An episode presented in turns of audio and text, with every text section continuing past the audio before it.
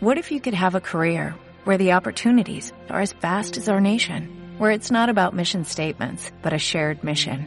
At U.S. Customs and Border Protection, we go beyond to protect more than borders, from ship to shore, air to ground, cities to local communities. CBP agents and officers are keeping people safe.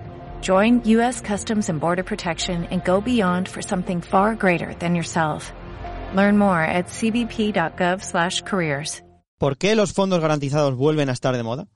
Hablamos de todo esto esta semana en Finet Talks, el podcast que te ayuda a invertir sin dormirte.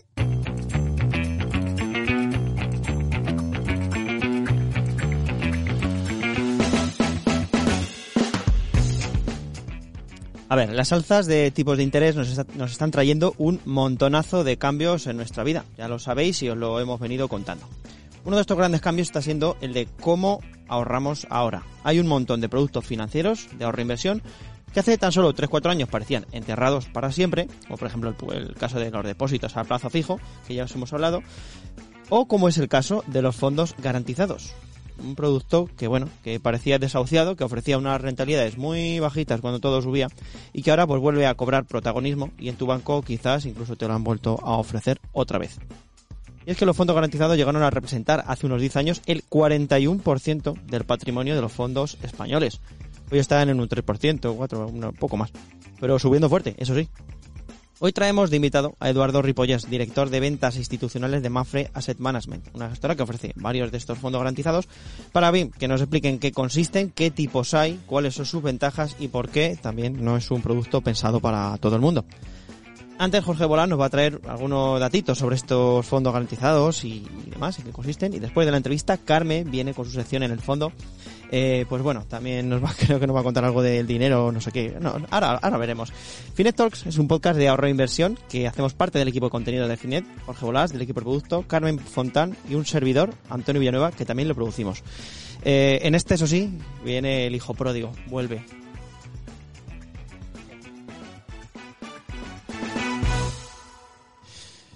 ¿Qué dices, Vicente? ¿Qué pasa? Porque como estáis ahí con un Sí. vocabulario últimamente en los podcasts, digo, a ver si... A Está... ver si dice el hijo... otro- No. Otra cosa de hijos. No, no, no, estamos, sí. Carmen Fontán, Jorge Bolás, ¿qué tal estáis? Muy buenas. Buenas, no decimos tantas palabrotas. Solo hemos Bueno, dicho yo- tres. Lo- la audiencia, yo he estado leyendo los comentarios y es lo que yo es lo que he leído, que, la- que las palabrotas que se dicen en este podcast. Don Vicente Baró, bienvenido a este Hijo podcast. pródigo. Vuelve el padre con la zapatilla. No, se echaba mucho de menos, se echaba mucho de menos. He estado, he estado escuchando, ¿eh? Continuamente. Algún día me- se me iba el sábado, ¿vale? Pero bueno, Bueno. por ahí, si no... Yo he visto algún pues, comentario esperando ahí. viernes, Sí, también sábado. habido algún comentario. Oye, con la- audiencia, escucha, echaba mucho de menos a la audiencia, queridos oyentes. al final, eh, por cierto, que no lo hemos comentado, al final Jorge, se- Jorge se queda, igual que Neymar, ¿eh? Se queda. Sí, Claro, sí, no de sé, momento yo vas a estar, igual vas a estar a prueba, o sea, siéntete a prueba. Estoy a prueba tiempo. siempre, ¿no? A, a prueba estás siempre. Te voy, a, te voy a meter la sintonía, va.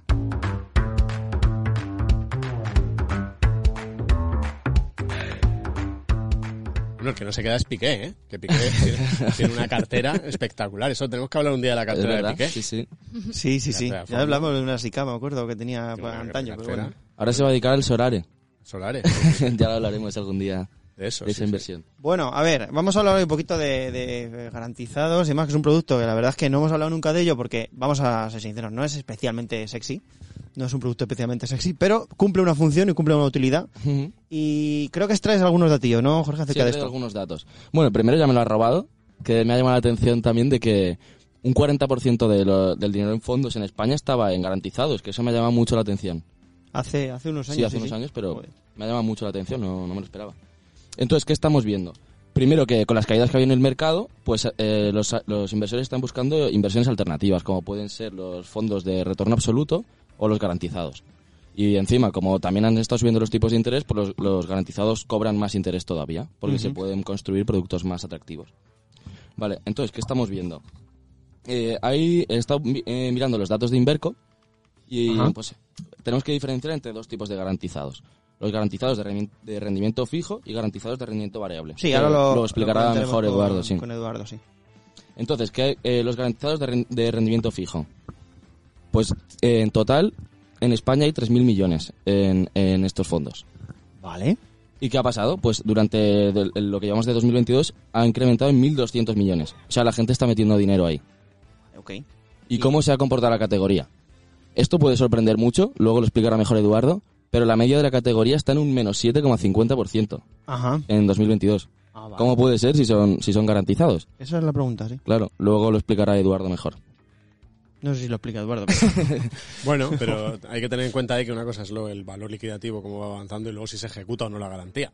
O sea que eso un garantizado puede estar moviéndose, pero luego que salte la garantía y te devuelvan el 100%. O sea que es una cosa que puede estar... Yo es que, claro, yo como, como soy un poco viejo, o sea, yo la, la fase esa en la que los garantizados eran el centro de la Orden España. De hecho, los garantizados y Mapuras fueron muy importantes en el desarrollo de los fondos indirectamente, porque se montaban cestas de garantizados que metían dentro fondos de inversión internacionales.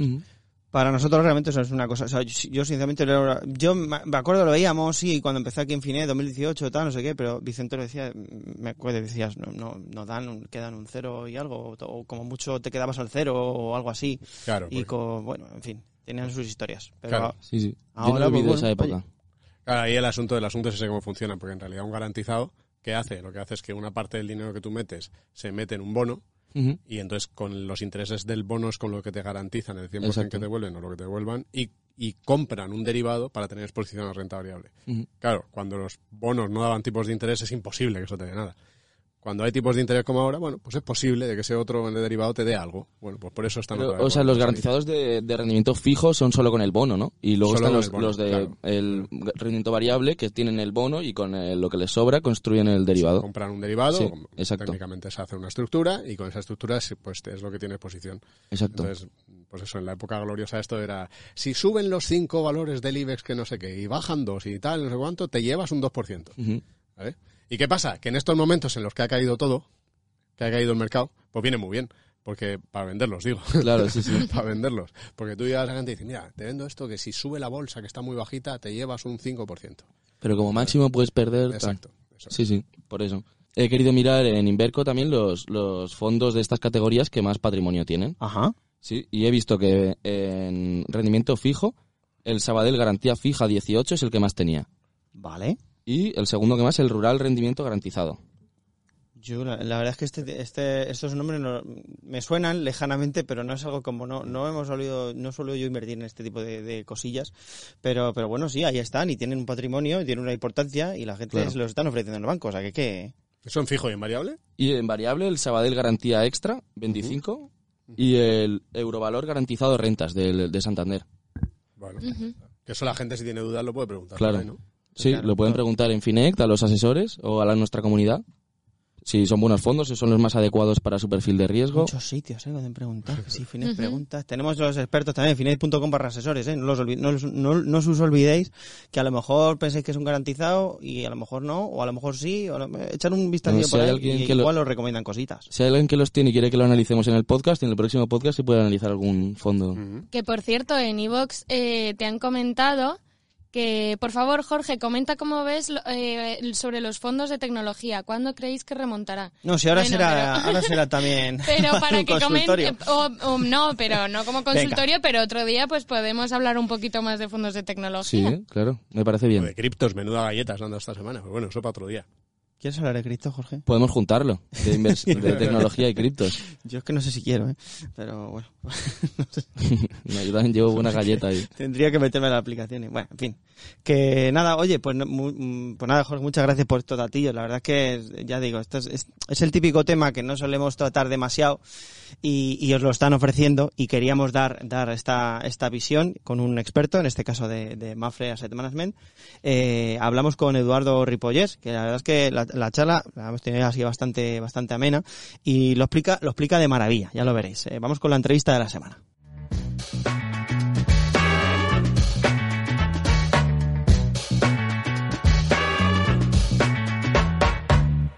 ¿Qué tal, eh, Eduardo? ¿Cómo estás? Antonio, un placer estar aquí con vosotros. Antes de nada, Eduardo, me vas a permitir que, que, bueno, eh, solemos hacer un test inicial eh, previo para ver un poco eh, el- al invitado, conocerlo un poquito más. Es que ya tengo a, mi compañera Carmen Fontán por aquí, que te va a hacer eh, el test rápido. Bueno, Eduardo, pues la primera pregunta es bien sencilla. Preséntate para quien no te conozca. ¿Quién es Eduardo Ripollés? ¿Qué aficiones tiene? ¿Qué es lo que le caracteriza? Pues eh, soy Eduardo Ripollés, como bien dices, eso seguro. Eh, soy el director de negocio institucional y de ventas de la gestora de Mafre, de Mafre Asset Management. Eh, llevo pues más de 20, estaba pensando antes para saber la cifra exacta, llevo como 26 años en el sector y desde hace tres años desarrollando el área de negocio institucional dentro de, de, lo que es el grupo Mafre de la gestión de activos. Eh, siempre involucrado en el mundo financiero, eh, inicialmente en banca privada, luego en desarrollo de banca privada, desarrollo de negocios de banca privada y finalmente desarrollo institucional de gestoras. Aficiones, pues eh, muchas. Me gusta el deporte en general, me gusta la lectura y me gusta sobre todo el cine clásico. en, esa, en casa casi no me dejan porque como tengo hijos pequeños, cuando ven una película en blanco y negro o de hace o que tenga tono de hace muchos años, pues, pues em, intentan no dejarme verla, pero yo intento verlas. bueno, antes hablábamos fuera de cámara eh, tus primeras inversiones, pero cuéntanos ahora cuáles han sido tus, tus primeras inversiones cuando empezaste. Pues a pesar de que efectivamente yo soy un gran eh, defensor de los fondos de inversión, mis primeras inversiones no fueron fondos de inversión. Eh, me creí un buen broker o un buen brokercillo en ese caso y en el año 97 compré dos acciones de una compañía que ya no existe, existe pero ya no está cotizada y otra que es una derivada de lo que es ahora. Compré acciones de Aldeasa, que era la gestora aeroportuaria en su momento de todo lo que eran las tiendas en los aeropuertos. Eh, esto es año 97. Y compré acciones de Vallehermoso, que era inmobiliaria, y ahora es SACIR Vallehermoso. Entonces compré esas, esas fueron mis dos primeras acciones que me fui a comprarlas a una sucursal de un banco llamado Banco de Comercio, que tampoco existe ya. O sea que al final, como me das cuenta, soy bastante viejo. O sea que todo lo que os estoy contando es del Pleistoceno. No, hombre, aquí aprendemos todos. En el 97 nací yo. o sea que fíjate. Oye, ¿qué te inspiró a decir, vale, pues voy a empezar a invertir, es momento de, rentabilizar un poco mi dinero? Pues eh, el interés por los mercados financieros. La verdad es que en ese momento me había incorporado a trabajar a, a AVE Asesores, que tampoco existe ya. Eh, es, lo que es ahora Caixa, eh, de, distintos cambios de, titularidad o de, propietarios, pero AVE Asesores era una escuela magnífica. Yo me incorporé a trabajar en el año 96 con ellos y, todo lo que querían allí era formarnos desde el inicio, desde cero, a gente que habíamos acabado la carrera. Y, eso lo me aplicó la curiosidad por empezar a invertir en activos financieros o mercados o en acciones para poner en mi propio en mi propia carne eh, todo lo que lo que estaba aprendiendo. Oye, y en todo este recorrido que, nos cuentas, eh, ¿cuál dirías que ha sido tu mayor error y tu mayor acierto? Eh, mi mayor error eh, en el mundo financiero, precipitarme. en vender cosas cuando no tenía que haberlas vendido. y eso es luego una lección que intentamos inculcar a los inversores y que no se precipiten en momentos como este año 2022, de decir, pero ¿por qué la he vendido? Esto no era así, tenía que haber aguantado y me ha podido la impaciencia. Y mi mayor acierto pues ha sido precisamente el tomar posiciones en activos a largo plazo y no ver el valor liquidativo a diario. Hmm. Eh, dejarlos invertir y cuando te das cuenta a los dos a los dos años a los tres años cómo efectivamente las rentabilidades han ido funcionando de una forma coherente y constante y efectivamente se demuestra que cuando uno invierte y va invirtiendo más y va haciendo aportaciones puntuales y periódicas eh, las inversiones se convierten en ahorro ya esta pregunta es mi favorita porque me ayuda a mogollón. Es un consejo al que está empezando a invertir. La semana pasada incluso comentaba en el podcast que, tengo días que, tengo miedo de mis inversiones. Así que, bueno, para mí para los oyentes, ¿qué consejo darías? Pues que el que no sabe o tiene poca formación, que se deje asesorar bien. Eh, el que empieza a invertir ahora se va a encontrar con un entorno, no en este momento actual, pero en muy poco tiempo, bastante bueno para la inversión, tanto en renta fija como en renta variable hay que saber muy claramente cuál es el perfil de riesgo que tiene una persona. Hasta hace muy poquito tiempo estar en renta fija era perder dinero, ahora estar en renta fija ya no es perder dinero, por lo tanto, incluso ese perfil conservador que no se asuste en invertir en renta fija si es lo que le está pidiendo el cuerpo. Y el que es más agresivo, es más dinámico, que no tenga miedo en invertir a largo plazo, pero eso sí, que se deje asesorar bien porque el mundo de la inversión es muy amplio, hay muchísimos productos y lo que tiene que hacer es ser, tiene que haber una selección lo más coherente posible con su perfil y con su horizonte de inversión. Vale, fenomenal. Estas preguntas es que me ayudan muchísimo. Y por último, un libro que, recomiendes de, finanzas, de educación financiera. Pues la verdad es que eh, el libro que escribió Paramés a mí me encantó. Eh, yo soy un gran defensor de Francisco García Paramés, creo que es una escuela magnífica y creo que es invertir con paciencia, verlo desde un entorno de la inversión a largo plazo. A mí es un libro que lo empecé a leer mm, con ciertas dudas o ciertas eh, incógnitas en cuanto a cómo iba a responderlas y la verdad es que es un libro muy, muy interesante de cara a poder ver una visión muy global de cómo invertir a largo plazo. Fenomenal, pues nos, lo apuntamos para, estas navidades para leer o pedir. Así que muchísimas gracias por responder a mi test rápido y ya te dejo con Antonio y la entrevista de la semana. gracias. Bueno, a ver, como comentaba, eh, hay muchos de nuestros oyentes, nos están llegando preguntas a Finet de nuestra sección de preguntas y tal sobre el tema de los fondos garantizados. Oye, pero esto, ¿qué me garantiza realmente? O sea, por, mm, la, la rentabilidad realmente es así, es fija, no sé qué. Por, lo primero de todo, ¿por qué se están poniendo ahora tan de moda otra vez cuando parece que han estado durante unos años un poquito más, digamos, más escondidos? Bueno, eh, se han puesto de moda porque ha vuelto la renta fija conservadora. Entonces, eh, uno de los primeros termómetros que mide ese interés por la parte de la renta fija y sobre todo desde el punto de vista comercial es poder estructurar eh, productos que tienen una garantía, que tienen una rentabilidad determinada y que para clientes que han estado durante mucho tiempo, inversores en renta fija, perdiendo dinero, teniendo las cuentas corrientes con tipo de interés negativo, sabiendo que ya se habían acabado sus famosos depósitos, que durante mucho tiempo han tenido depósitos a tipos interesantes, pues eh, este primer boom de productos garantizados viene por ahí, viene por esa necesidad de ese cliente que siempre ha invertido en este tipo de productos tremendamente conservadores. Es un tema emocional, es un tema de protección, es un tema de seguridad y que estas ventanas se han producido históricamente con las subidas de tipos de interés y en este momento como ha sido tan vertical la subida, pues esta entrada de los fondos garantizados ha sido muy rápida. ¿Qué, son exactamente este producto? ¿en, qué consiste? O sea, por el nombre, mucha gente lo, escuchará, fondos garantizados. ¿Te garantizan algo per se?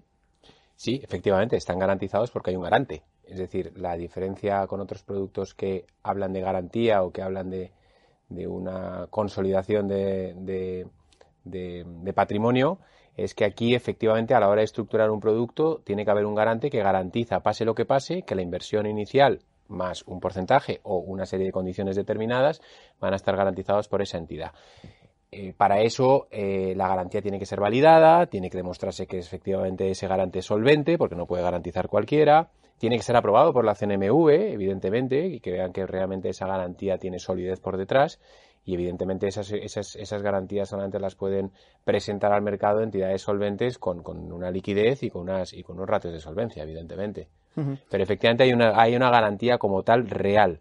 Una garantía que no es durante el producto, es muy importante esto, es a vencimiento del producto. Es decir, si una persona se sale antes del producto, esa garantía se deshace. La garantía es si un producto es a cuatro años, la garantía es dentro de cuatro años. Si un producto es a dos, es a dos. Pero si una persona invierte a cuatro años y se va antes de tiempo, esa garantía se deshace y ya está a precio de mercado. O sea, básicamente lo que, lo que hace este producto es que tú metes un, dinero y a una garantía de cuatro, cinco, seis años, no sé exactamente el, tiempo, pues dependerá mucho del producto, ¿no?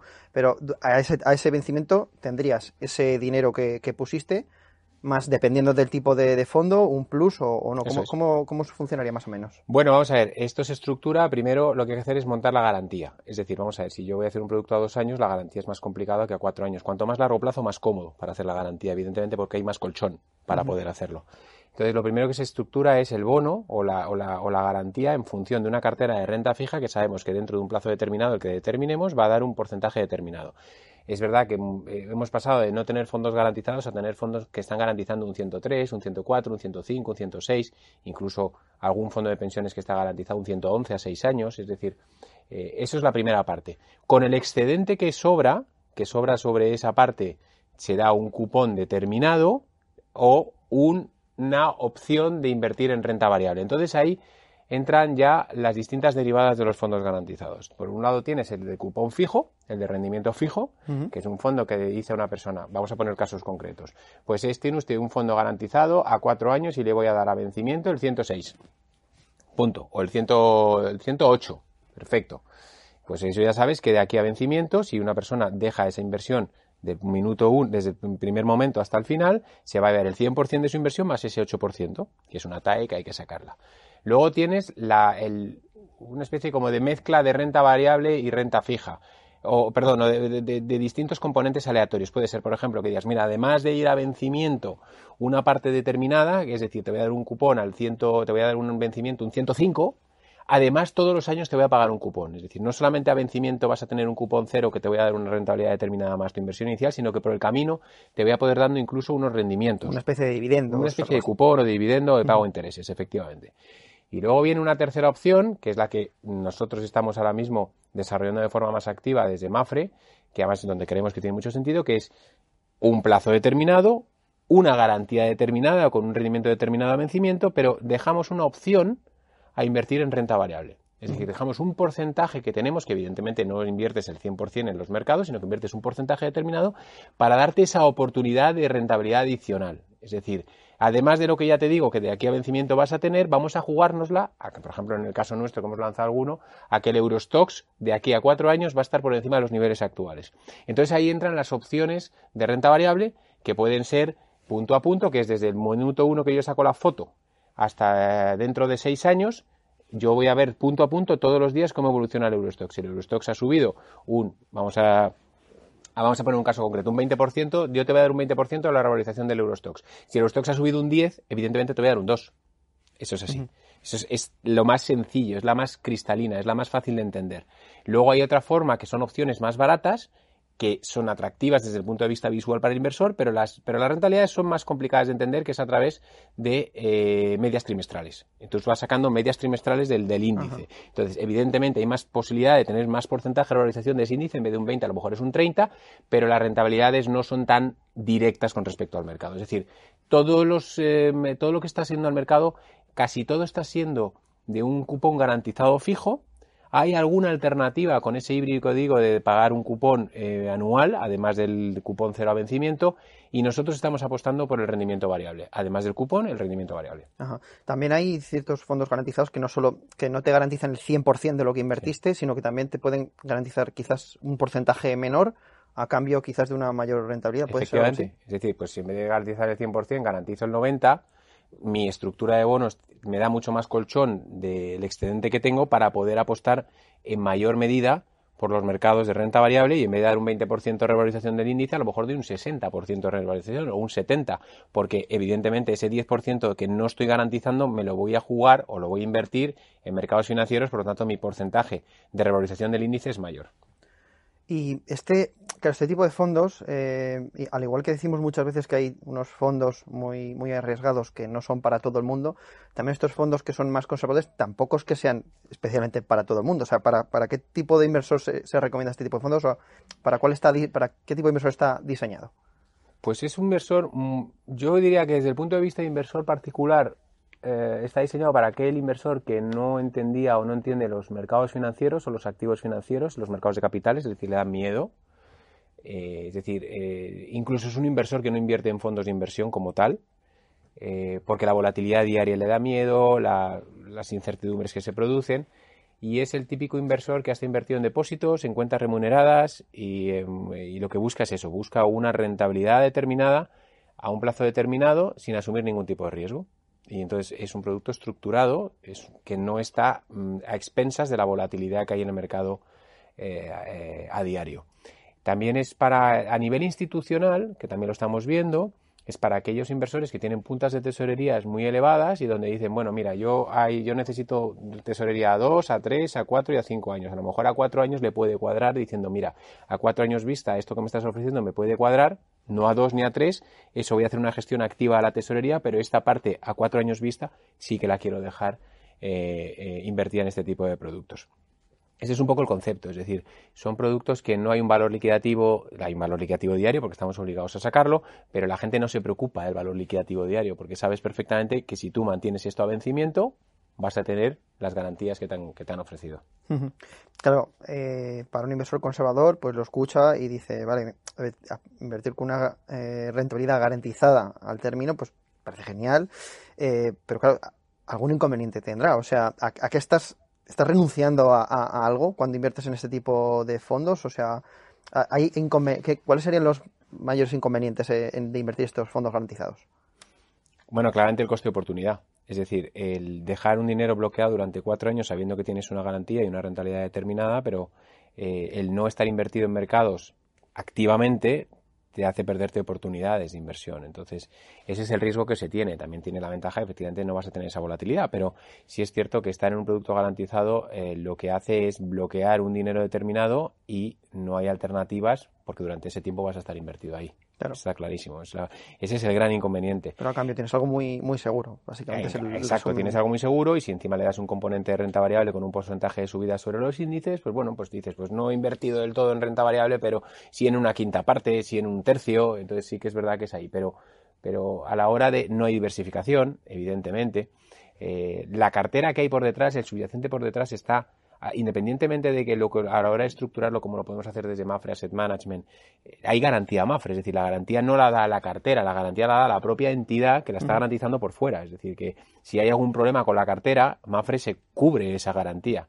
Entonces, efectivamente, no hay ese riesgo de lo que hay ese subyacente por debajo, pero a la vez ya digo, que en estos momentos de subida de tipos, cuando las entidades financieras o las gestoras lanzamos estos productos, pues al cliente, que es un cliente muy, muy conservador, hay que darle a entender que se puede perder oportunidades durante ese, durante ese plazo.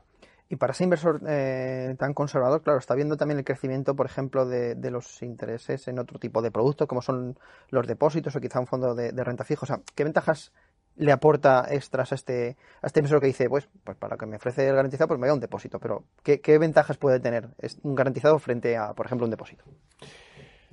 Bueno, la diferencia es la garantía, es decir, el garante, el tipo de garantía. Es decir, eh, un producto, un producto, un fondo garantizado es un producto fuera de balance. Entonces la garantía viene de un garante que es un tercero. Entonces, si yo invierto, me lo voy a inventar, eh, 300.000 euros, y ya no es un cliente particular, sino es un cliente grande, porque quiero hacer el ejemplo con el, compararlo con el depósito, y sé que voy a tener garantizados esos 300.000 euros. Lo tengo seguro, pase lo que pase con la cartera, con el subyacente, con los mercados y demás. El problema del depósito es que el depósito es un producto de balance. Eso es cuando las entidades financieras captan pasivo para dar activo. Entonces piden dinero al mercado, a los inversores, para luego ellos prestarlo y dar financiación a las entidades. ¿Cuál es el riesgo ahí? Que estás en el riesgo balance de una compañía, de un banco, de una entidad financiera. Si por lo que sea ese, esa entidad financiera tiene un problema, lo único que está garantizado son los 100.000 euros que garantiza el Fondo Garantía de Depósito. Entonces, en el ejemplo anterior que he puesto de un cliente de 300.000 euros, en el caso de que tenga un problema con el balance de ese banco y tenga un problema de solvencia y ese depósito no cubra con las expectativas porque el balance no, no, no, puede permitir el lujo de, no puede permitir el, repagar ese depósito, lo máximo que va a dar el Fondo Garantía de Depósito son 100.000 euros. Es decir, la, máxima recuperación es esa que estoy diciendo.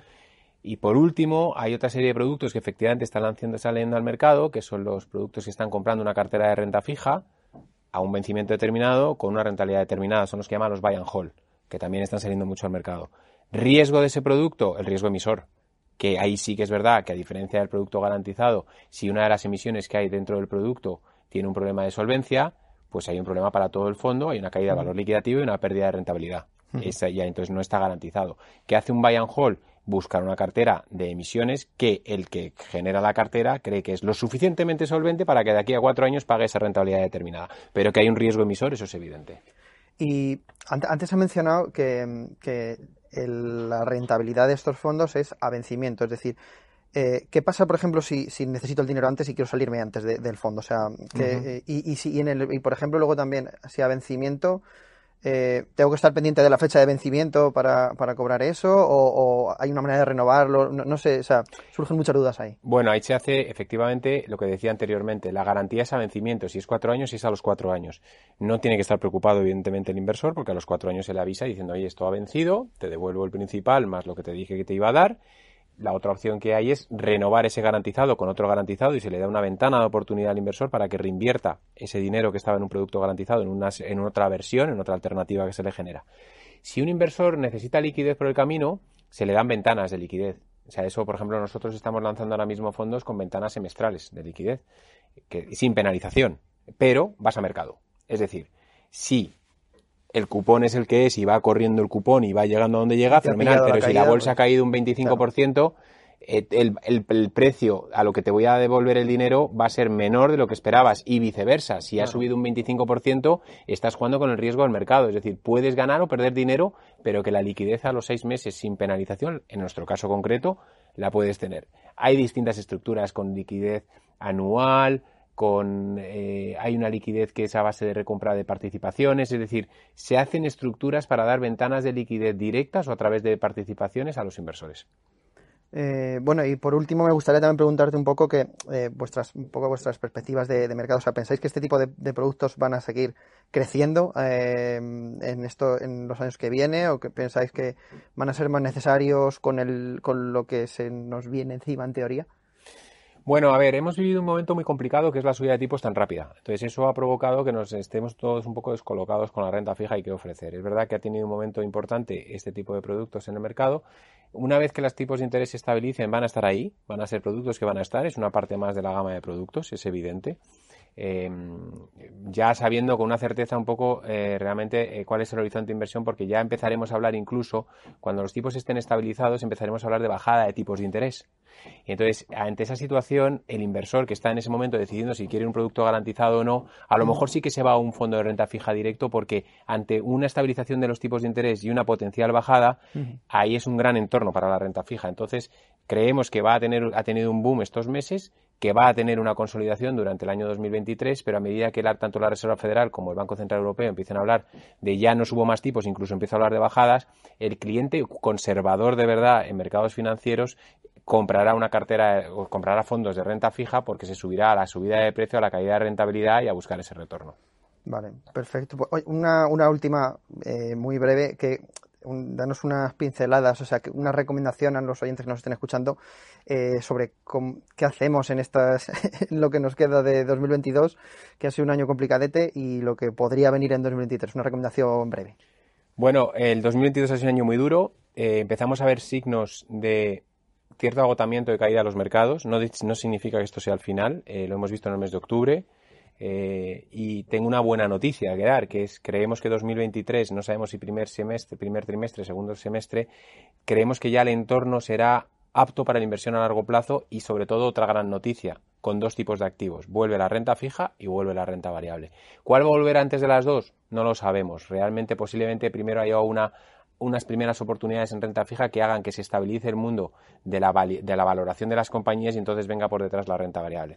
Entonces, aquel cliente que tenga un perfil de riesgo que esté dispuesto a asumir un porcentaje determinado en renta variable, los fondos perfilados son eh, oportunidades muy buenas porque durante este tiempo ha visto como con los dos tipos de activos ha perdido dinero y a lo mejor se encuentra con que en 2023-2024 y ya, aunque el ciclo económico sea el que sea, en mercados ya lo habremos descontado, pues, eh, pues se encuentre con que los fondos eh, que tienen, en función del peso que tengas en renta variable, tendrás una rentabilidad determinada, pero ya vuelven a ser atractivos. Por lo tanto, es un buen entorno para esperar, no vender, lo que decía anteriormente, no se puede uno precipitar. No estamos en momento de tomar decisiones precipitadas, es el momento de ver los toros desde la barrera y decidir de cara a los próximos dos o tres años dónde se quiere invertir porque va a haber oportunidades. Perfecto, Eduardo. Oye, pues muchísimas gracias por haberte, por haberte pasado por nuestro podcast.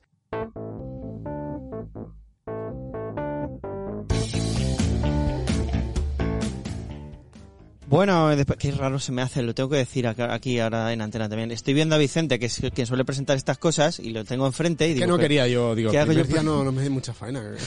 no me apetecía. Dice, presenta, digo, no, no. déjame, déjeme, señor, que estoy, que acabo de volver, como quien dice, oye, ¿qué tal los chiquillos, Vicente? También, también, ahí, sí, no, bien, con sus cosas. Con, sus cosas, sus cosas de chiquillo. Con sus cosas, sí, ahí. Y la chiquilla... el otro día, me preguntó el otro día, uno de mis hijos, que, el, el, que tiene siete años, que qué podía hacer para tener más euros. Que me pareció un tema interesante. Así en, general. Me dijo qué podía hacer para tener más euros. Le derivaste al podcast. Claro, o sea, tus hijos deben de pensar que, que tú como que multiplicas el dinero o algo así o... No sé lo que piensan, pero no, le di una serie de ideas a ver si aplica una. Bueno, educación financiera para niños. Ya me dijo que si podía plantar en, en, el balcón un árbol para vender luego la fruta del árbol. O sea que ojo, ojo. Que tiene su sentido, ¿eh? Con la inversión es parecido. Tienes que plantar ahí, luego aquello va dando dividendos, frutas. O sea que... Lo podemos traer a la sección de Carmen. Y luego acto, luego seguido le hablo de un robo-advisor, de los indexados, de no sé qué. El muchacho pues, dice, bueno, papá puede ir al parque ya. Bueno, le podría haber enseñado su cartera de fondos, que la tiene, por supuesto. Ojo, pasa que no lo sabe todavía. Bueno, ¿y la chiquilla qué tal va? La chiquilla Carmen Fontán con, su, con su fondo, con su fondico, bueno, sus cosas. antes de, meternos eh, en el lío, eh, Vicente ya ha vuelto y la semana pasada yo hablé de mis miedos y dije que mm, cuando vinieras te iba a preguntar sobre tu experiencia con, con la gestión del miedo en tus inversiones, cuando todo cae. Yo tengo una, yo la tengo clarísima. Mira, yo hubo un día, eh, un, un, creo que fue un 10 de octubre de 2008. Un 10 de octubre de 2008, yo recuerdo estar yendo, eh, conduciendo en coche con, mis, con mi señora, con mi mujer al lado, y decirle, cómo la hemos cagado, no teníamos que haber invertido, lo vamos a perder todo, qué desastre. Estaba totalmente asustado. eh, por la, porque claro, esto es 2008, llevaba el mercado ya un mes y pico de desastre absoluto, había, acababa de caer Lehman. Y, y yo me acuerdo perfectamente estar en mi cabeza proyectando que lo que yo tenía invertido se iba a cero. Se iba a cero. Que, que, bueno, poco después tocó mínimo el mercado. Pero yo me acuerdo ahí, efectivamente, de pasar miedo, ¿eh? De decir, ¿para qué me he metido yo en esto? ¿Cuánto, Pero, ¿y cuánto lo- llevabas a todo esto? ¿De qué? De Invirtiendo. invirtiendo. En 2008. Hombre, eh, invirtiendo desde el año 2000. Lo que pasa es que eh, había aumentado eh, algo más la cartera en 2007. Uf, justo. 2007. Eh, entonces, 2007 empecé a aumentar la cartera.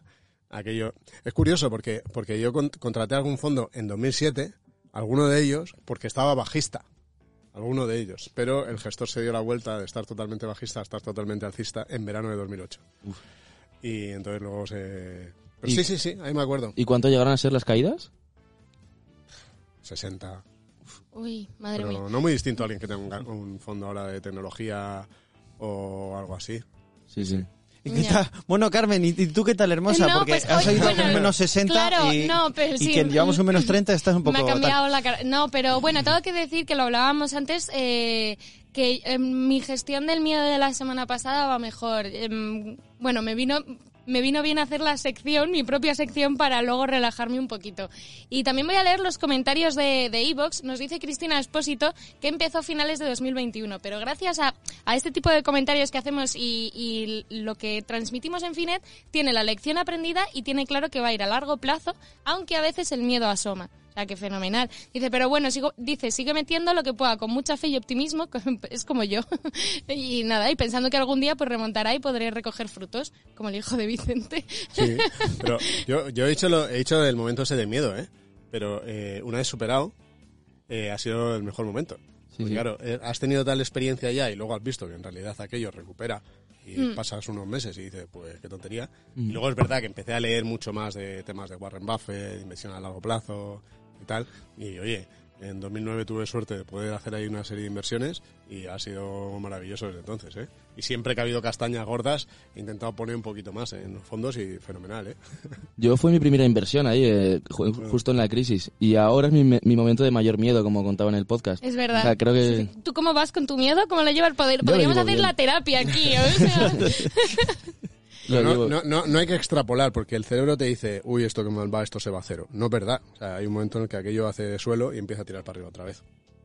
Y luego tenemos otro comentario, perdón, de Javier Ortiz, que dice que lo que le da miedo es empezar, que no lo tiene muy claro. Eh, sabe que, que tiene que invertir, pero no sabe si desde una aplicación, si desde una página web, que si le pueden estafar, desde el banco, que te cobre una comisión, o un experto que te lo gestione. Eh, y dice y pregunta, Carmen, ¿cómo ha empezado a invertir? Pues Javier, yo te invito a que vayas al inicio de la temporada y te cuento todo mi proceso y cómo también, pues, pues mm, con, con Finet desde la web he, he aprendido bastante y al final pues he tomado mi propia decisión y también hay asesores que, que te pueden echar un cable. Claro.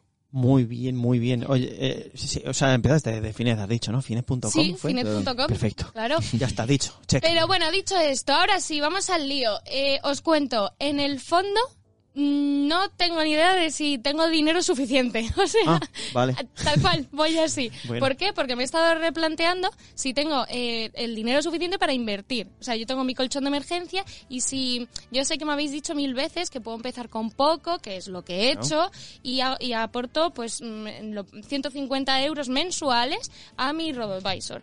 Pero claro, yo voy viendo, y además es que el, el RobotAdvisor donde estoy cada mes te manda un correo con, con cómo ha ido la cartera, entonces veo que eso se mueve muy poco, más, más el miedo añadido, más la situación del, del momento, entonces no, no puedo evitar pensar eh, si, si lo poco que estoy invirtiendo a día de hoy eh, merece la pena o qué tengo que hacer. Siempre me entran dudas y al final pues m- me, me quedo un poco, un poco como, como esta querida señora. Uy, por Dios, qué estrés todo. Y me voy a hacer una pipa. Ah, te vas a hacer una pipa tú también. ¡Ea! Pues es, y- pero Pues, lo- no, no sé si tienes ese dinero para hacerte una pipa, porque viendo que estás un poco dudando si metido o no, ¿tienes para pipas? no, o sea, te- lo que no sé es si a lo mejor eh, am- ampliar mis aportaciones o si no es tanto la cantidad como el hábito. También, también te queda le pedir un, un, un aumento a Oye, el Vicente, hace el aquí. monje. o, o- o bueno, un aumento, Te, Vicente. te ¿qué queda pedir un aumento a Vicente, que lo tienes aquí, acaba de llegar, está feliz de la vida, descansadito. Que el hábito hace al monje, El dices, hábito ¿no? hace al monje y luego el hábito a veces pasa una- pita unas cosas en los partidos que es tremendo. el hábito. Ah. Madre, no me acordaba ya de esto, No, ¿eh? yo tampoco me acordaba. Es tremendo. Unas faltas, unos placajes y no pitan nada. Bueno, yo mm, El hábito. estoy... Sí, sí, Vicente. el hábito. Estoy un poco en esas. Eh, es la- mi, mi duda que se me planteaba esta semana. Si, bueno, pues que a, a día de hoy voy a seguir con el hábito este de apartar el dinerillo al inicio de mes. Además, hago al principio de mes. Bueno, es que es una sablada la vida, ¿eh? Pago, pago el general, la alquiler, resumen. pago el alquiler, o luego otra parte eh, la llevo a, a colchón, a ahorro, y la otra parte a mis aportaciones.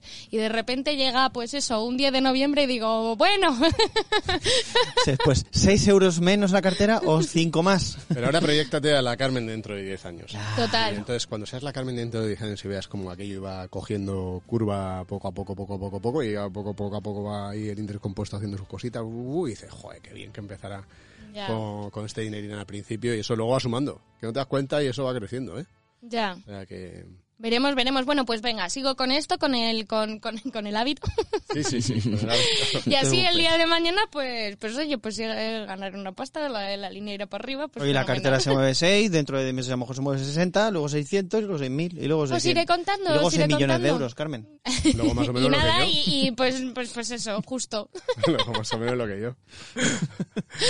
Bueno, eh, no, hay man- no hay mejor manera de conocerse y ta- trastear que cuando estás empezando, que es lo que, lo que le decía antes a Javier, que al final yo, por ejemplo, desde Finet lo que hago es eso, trastear, mirar los fondos, mirar cómo va, t- va todo y bueno, y también a veces pues, pues gestionar ese miedo y es la ventaja que, que hay. Sí, si tienes que conocerte, mejor ahora perdiendo unos pocos eurillos que no aquel que cuando dijo que si vamos a perder los ahorros de nuestra vida y tal, claro. Es que Claro, eso- bueno, es que me tener da un mucho dinero, claro, mejor, Vamos. mejor trastea con poco y es, es, es mejor trastear con poquito que luego cuando venga tal. Ya cuando venga tal, pues ya tendrás tú. Cuando tu llegue ese puente cruzaremos ese río. Eso es. Fíjate, en el tra- eh, pa- para, rematar, en el trasteo aquel, o sea, cuando yo tuve miedo, una de las cosas que me pesaba mucho era que tenía una hipoteca gorda. Claro. Entonces, claro, es que a Claro. ver si no voy a poder ni pagar la hipoteca, a ver si te- entonces también la situación de endeudamiento personal influye mucho en el miedo que acabas teniendo, ¿no? ¿Eh? Ya Bueno, no tengo pues- ningún miedo, ¿eh? Ya no, ¿No no lo he tienes... no- sin miedo al éxito, ah, sin ah, miedo o al sea, éxito. Habéis notado que viene con ganas fuertes, viene con fuerza renovada si quiere hablar el chaval. No tengo sí, ningún miedo, Sí, ¿eh? Pero lo de, lo de coger las riendas del podcast no, pero eso, solo no, quiere hablar. Em, no. por, por su, o sea, si por él fuera sería estar delante del micro ahí, bla, bla, bla, bla, bla, continuamente. Pero es que lo más importante para mí, para no tener miedo, es que ese dinero no lo necesites en el corto plazo. Si no tienes, es lo que te decías de las deudas. Claro, claro. No, tiene, no necesita, pues para adelante, ¿eh? Claro, entonces no, está. no tienes miedo. Que estás en las rebajas comprando, pues maravilloso. Dice, oye, es que va a haber más rebajas. Dice, bueno, sí, es verdad. Pero si esto es para dentro mucho. Bueno, y un poco hilando con, con esto que estábamos hablando, os voy a contar eh, lo que viene la semana que viene, ¿vale? Dale. El lunes 14 tenemos un Finet Live con el tema Toca ser más realistas con nuestras inversiones para 2023, que lo vamos a tener con Carlos Arena de Renta 4 Banco. Curioso, que, curioso este- que, que ahora me- lo tengo que presentar yo, ¿no? Pues lo han estado haciendo estos chamitos de la Ya, pero- muy bien. Y yo no sé si hay necesidad que yo me pueda trabajar otra vez. Ah, p- Tú verás Alguno si me ha quieres. tocado a mí también, sí. Sí, sí, sí.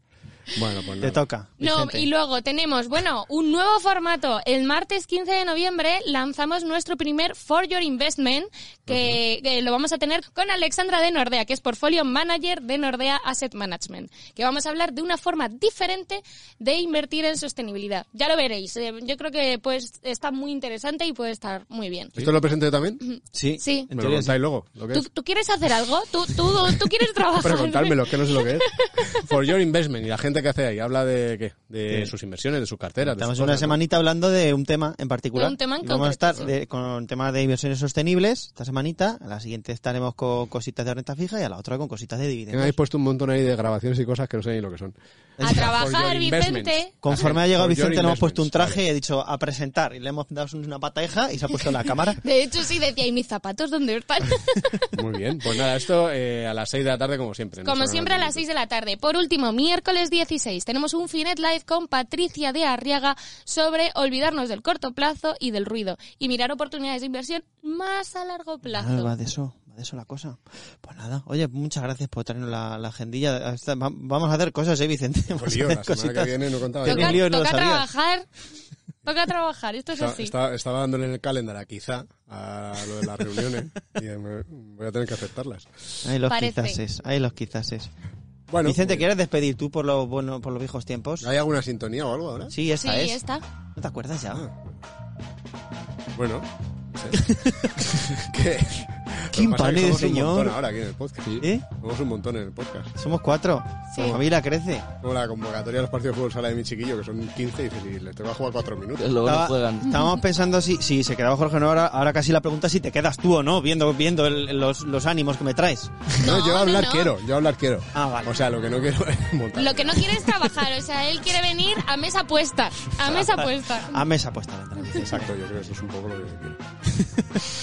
Que me queda pensando en lo de hábito, es una palabra súper bonita, hábito. Hábito. Hábito.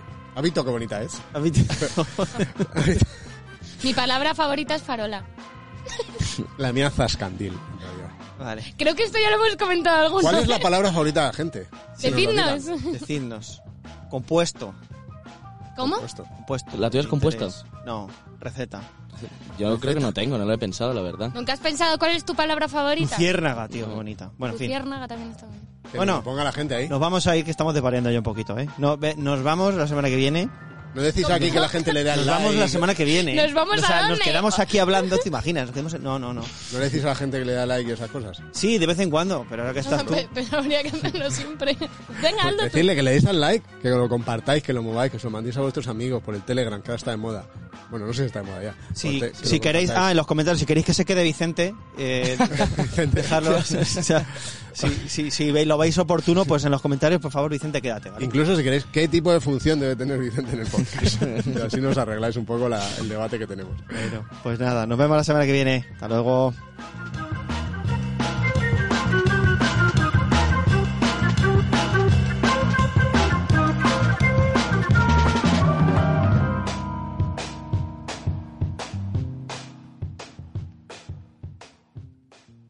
¿Estás durmiendo bien, Vicente? Depende de la noche. Ya, ya. Lo que pasa es que como eh, eh, estamos con la estancia materna, eh, pues no te despiertas tanto. Yo, Claro. claro. Qué pues, bonito. eh, no tengo... no- De donde sacar- no hay no se puede sacar. Dios mío, ¿para qué preguntaré? Claro. Sí, pero hay un sacaleches, ¿no? Que luego lo puedes dar tú. No, pero, eso A la niña no le mola. ¿dónde te has metido, Vicente? No sé. Eso a la niña no le mola. Y son cosas que he escuchado. Claro, no, pero eso es por si, yo qué sé, tiene que ir la madre, tal. Pero no, eh, no tiene... Puedes acompañar, también te Sí, digo. sí, sí te iba a decir. Puedes coger el hábito. Eh, Claro. De acompañar a tu mujer ahí mientras da, da de comer. Me ha ¿Algo gustado más? lo de hábito, ¿eh? Porque Sí. da mucho juego. Podríamos, podríamos hacer una sección fuera del hábito. El hábito. Se, se acaba ya la, se acaba ya la sintonía, Ah, ¿no, vale, Vicente? pues lo venga. sabes. Sabes que Vale, esto iba vale. así. O sea, se acababa la sintonía y dejábamos de hablar. Es verdad que han sido más breves los podcasts últimamente. Oye, gracias que he visto que nos han dado alguna estrella más en, en, en Apple Podcast. Nos han puesto valor. ¡Que nos vamos! ¡Que nos vamos! No, ya por Dios! Tengo que comer. Ahora, adiós. Hasta luego.